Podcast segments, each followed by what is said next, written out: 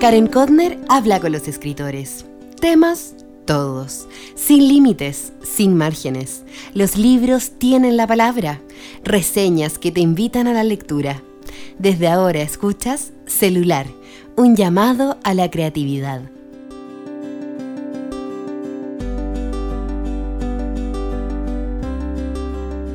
Hola, hola, ¿cómo estás?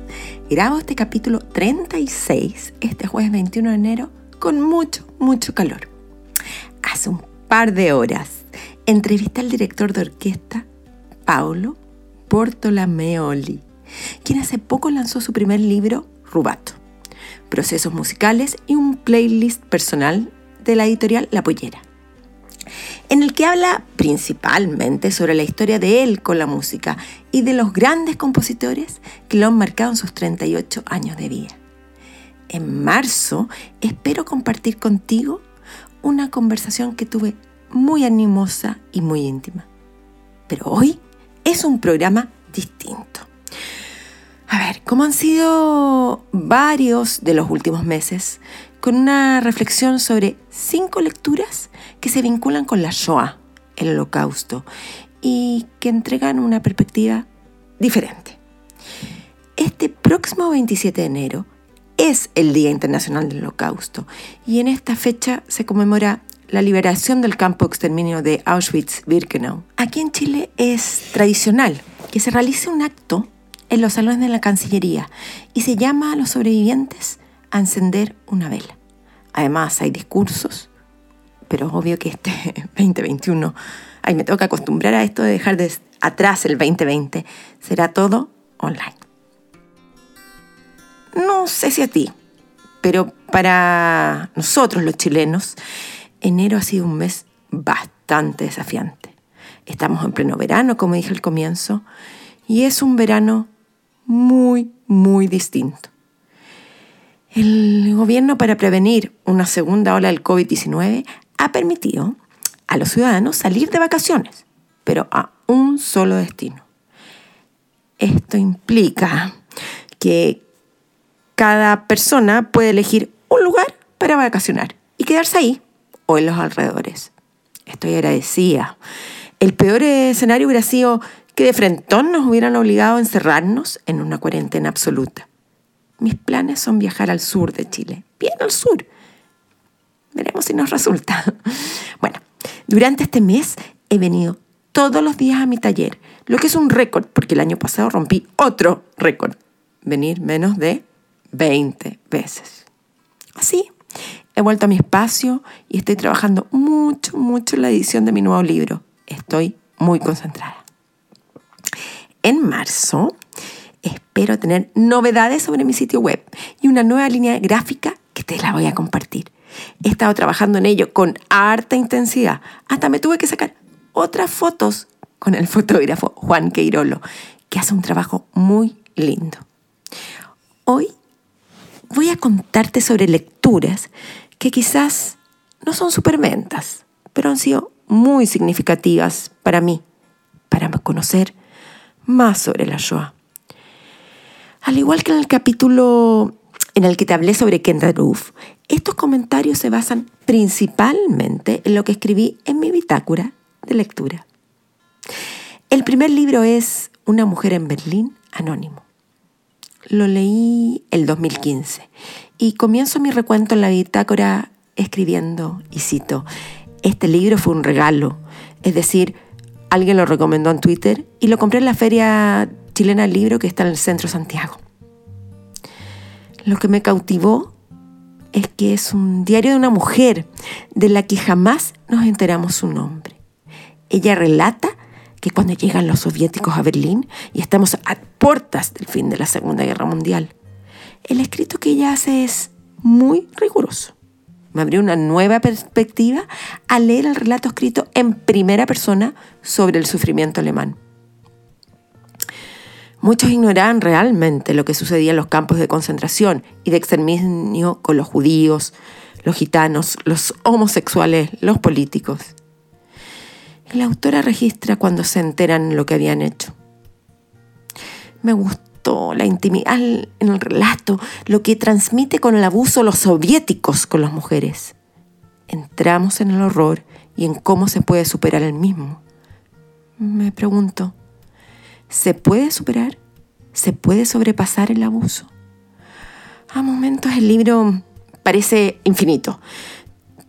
Eh, tengo la impresión de que jamás se va a terminar el acecho soviético, la barbarie que se describe como una inhumanidad profunda y se postula que estos mismos liberadores quieren quedarse con la última palabra y cobrar a los nazis lo que habían hecho en sus aldeas, con sus mujeres y ancianos. la frialdad del relato contribuye a dimensionar el infierno que vivieron estas personas. Mi segundo libro es Mi abuela estuvo en Auschwitz. Lo comencé como una tarea necesaria por mi trabajo en memoria viva, pero en cosa de minutos me sumergieron el relato. Los capítulos están intercalados con la entrevista a la sobreviviente de Auschwitz, Daisy Calderón, y la narración en primera persona al nieto y autor Marco Salvo. Me gustó, me gustó la mirada del sobreviviente, enfocada en el vínculo con las amigas. Y más que una historia de atrocidades, relata que la adversidad se puede ser fiel a otros. Es muy interesante la propuesta del autor, ya que no solo cuenta la historia de su abuela, sino que su propio vínculo con la historia y el trauma. Abre el libro contando cuando su abuela va a morir y finaliza con la mirada integral que va más allá de lo, lo que experimentó durante el holocausto. Además, a Marco Salvo lo entrevisté para Memoria Viva y puedes ver la entrevista en mi página web ahí te la voy a dejar. O en la misma página web de Memoria Viva o en Instagram. El tercer libro es Survivor Café, The Legacy of Trauma and the Labyrinth of Memory. A ver, comencé a leerlo en Kindle, muy maravillada. Y cuando lo pude comprar en formato físico, corrí a hacerlo. Eso fue justo, justo hace un año en Tepoztlán, en la residencia de Under the Volcano que asistí. Y ahí lo vendían. Pues autora, que era una de las profesoras, estaba impartiendo uno de los cursos. Simplemente me lo devoré. A ver, se conjugaron varios factores. Por una parte, quería entender y conocer más sobre lo que había escrito Elizabeth Rosner, su autora, y me interesaba de sobremanera leer sobre la experiencia del 2G, es decir, es la segunda generación los hijos de sobrevivientes de la Segunda Guerra Mundial. Acuérdate que todos los links te los dejo en la transcripción de este podcast en mi página web www.karenkotner.com. A ver, no solo está bien escrito, sino que muy bien documentado y responde a varias preguntas que hace mucho me venía planteando. ¿Hasta dónde recordar?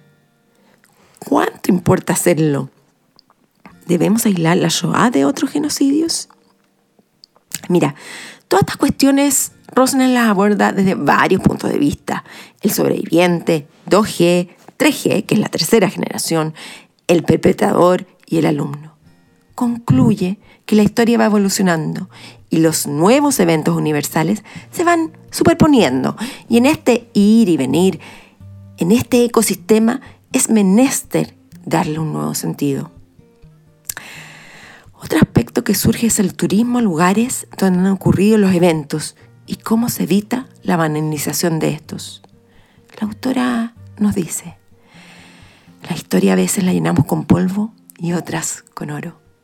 Me gusta que Rosner no disminuye la importancia de la Shoah en relación con otros genocidios, pero también me gusta cómo lo vincula. Su judaísmo complejo, por ejemplo, vemos la relación de silencio que se dio entre la autora y su madre la abertura y el vínculo con su padre, a su vez hacen que en este texto se trabaje mucho más allá de la Shoah y se vuelva a los vínculos más complejos que existen, como el de los padres e hijos.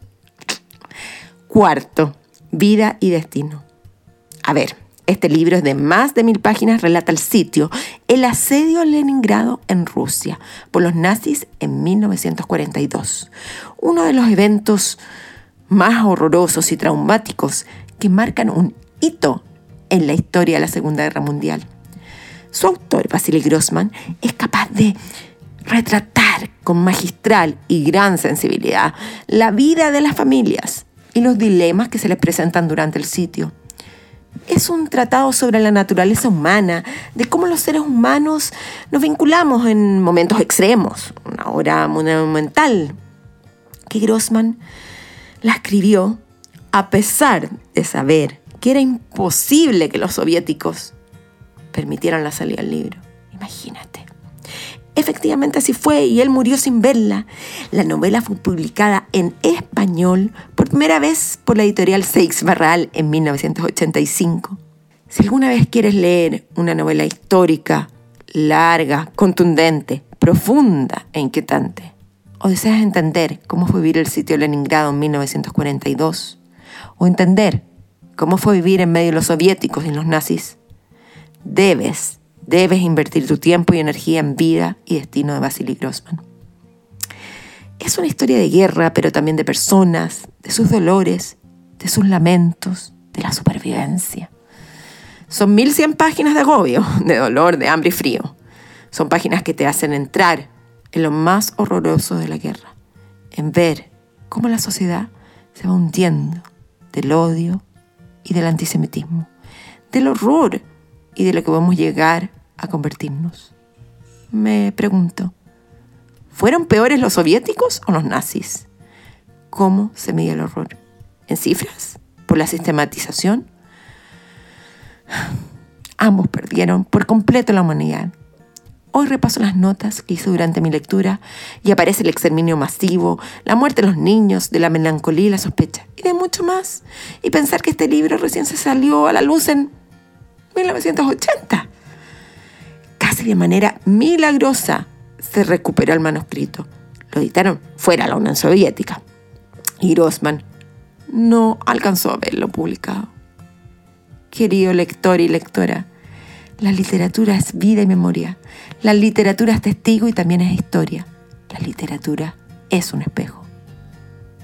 ¿Por qué llega al corazón esta historia? Porque Grossman logra lo que pocos han podido.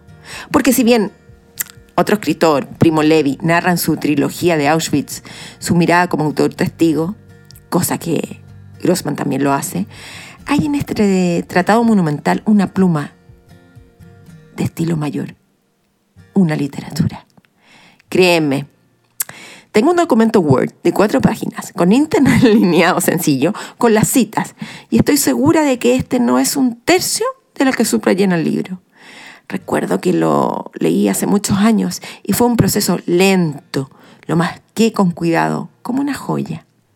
La madre del autor murió en manos de los alemanes. Su esposa fue apresada y él sufrió el antisemitismo soviético. Hay que entender, eso sí, que este es un relato que va mucho más allá del sitio de Leningrado, sino que además habla de lo que era vivir bajo el yugo comunista y en un estado de constante adversidad. Por eso digo que es un tratado sobre la condición humana y la lucidez del autor es brutal. Te invito a leer esta reseña y comentario que dejo en el sitio de Letras Libres, que me ayudó mucho a conectarme con lo que yo sentí esos meses en que fui leyendo Vida y Destino. Claro, de todas maneras que es una lectura desafiante y cansadora. Pero si eres lector de largo aliento y te gustan los rusos del tipo Tolstoy con la guerra y la paz, puedes intentarlo. Por otra parte, si mm, tienes ganas de entender mejor la historia, dale con esto. La traducción es buena, hay aciertos. La traducción me gustó, pero anda, léelo. Y si quieres más, una nota más profunda, anda a esto de revista Libros, que se publicó en el 2009 en España. Aquí te doy unas citas. Todos los hombres son culpables ante una madre que ha perdido un hijo en la guerra. Y a lo largo de la historia de la humanidad, todos los esfuerzos que han hecho los hombres por justificarlo han sido en vano. Segunda cita. La aspiración innata del hombre a la libertad es invencible. Puede ser aplastada, pero no aniquilada. Ma, ¿por qué está oscuro si hoy es mi cumpleaños? Último libro de hoy. 110 testimonios del Shoah. Antes de cualquier cosa, te quiero contar que este libro es muy significativo para mí porque fui la editora general. Lo publicó Memoria Viva el 2015 y consiste en una recopilación de 110 testimonios de sobrevivientes y refugiados de la Segunda Guerra Mundial que se albergaron en Chile. A ver, este no es un libro para leerlo de una vez, ni siquiera en unos meses. Es el tipo de texto que debe estar en tu casa, en tu living, a mano, ir descubriéndolo de a poco. Hay dos aspectos sumamente interesantes. El primero es que las narrativas están apenas intervenidas, pues se basan en las entrevistas que ha realizado Memoria Viva desde sus inicios en, en el 2009. Lo puedes comprar directamente en el sitio web de Memoria Viva. Segundo, incorpora poemas escritos por poetas chilenos de altura Armando Uribe, Gabriela Mistral y más. Tercero, rescata voces que hablan de un ayer y de un hoy hay todo tipo de experiencias. Los que estuvieron en campo de exterminio, los que vivieron con una identidad falsa, los que batallaron con los partisanos, los que vivenciaron el pogromo de la noche los cristales rotos, que fue una serie de linchamientos y ataques ocurridos en Alemania durante la noche del 9 al 10 de noviembre de 1938. Y por último, y no menor, es que tú, lector, podrás consultar la entrevista que realizó Memoria Viva en su misma página web. Así cierro este capítulo con lecturas importantes y memorables que te van a aportar y hacer reflexionar. Recuerda que siempre te dejo la transcripción del podcast en mi página www.karenkotner.com y obvio todos los links.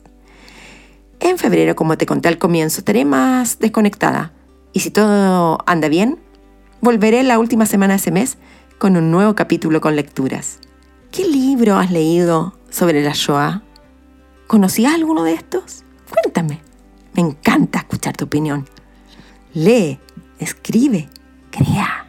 Chao.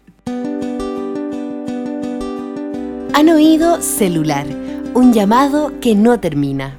El pulso de la creación. Estén atentos a la llamada Recuerden seguirnos y escucharnos en Spotify, iTunes, Evox y por supuesto en karenkodner.com. El diseño de sonido y la postproducción estuvo a cargo de Broadcast.cl. Hasta pronto.